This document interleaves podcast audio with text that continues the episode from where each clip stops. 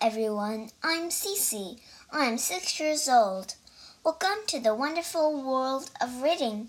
In this, I can read Frog and Toad All Year. 3. Ice Cream. 大家好，我叫夏西西，我今年六岁。今天我给大家讲的故事叫《Frog and Toad All Year》。第三个故事，Ice cream. One hot summer day, Frog and Toad sat by the pond. I wish we had some sweet cold ice cream, said Frog. What a good idea, said Toad.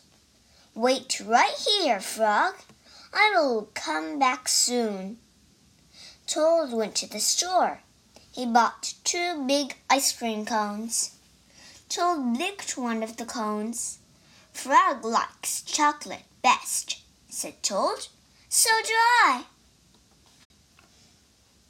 Toad walked along the path.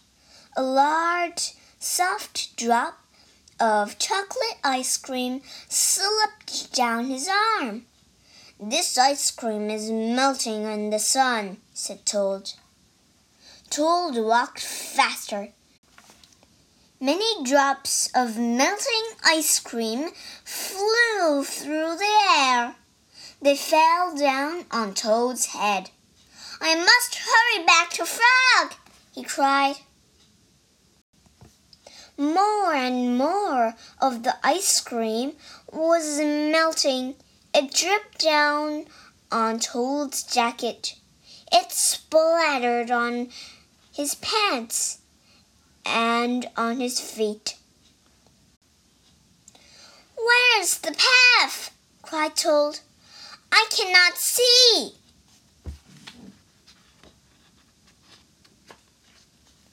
Frog sat by the pond, waiting for Toad. A mouse ran by. I just saw something awful, cried the mouse. It was big and brown. Something covered with sticks and leaves. It it's moving this way, cried a squirrel. Here comes a thing with horns, shouted a rabbit. Run for your life. What can it be? asked Frog. Frog hid behind a rock. He saw the thing coming. It was big and brown. It was covered with sticks and leaves. It had two horns. Frog!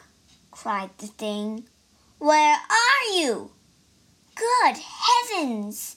said Frog. That thing is Toad. He sank to the bottom and came up again. Drat, he said, all of our sweet cold ice cream has washed away. Never mind, said Frog. I know what we can do. Frog and Toad quickly ran back to the store. Then they sat in the shade of a large tree and ate their chocolate ice cream cones together. 在这个故事里，我们学四个单词。第一个单词 lick，l i c k，lick，舔。第二个单词 splatter，s p l a t t e r，splatter。啪嗒啪嗒的落下来。第三个单词 awful，a w f u l，awful，极坏的、可怕的。第四个单词 shade，s h a d e，shade，树荫、阴影。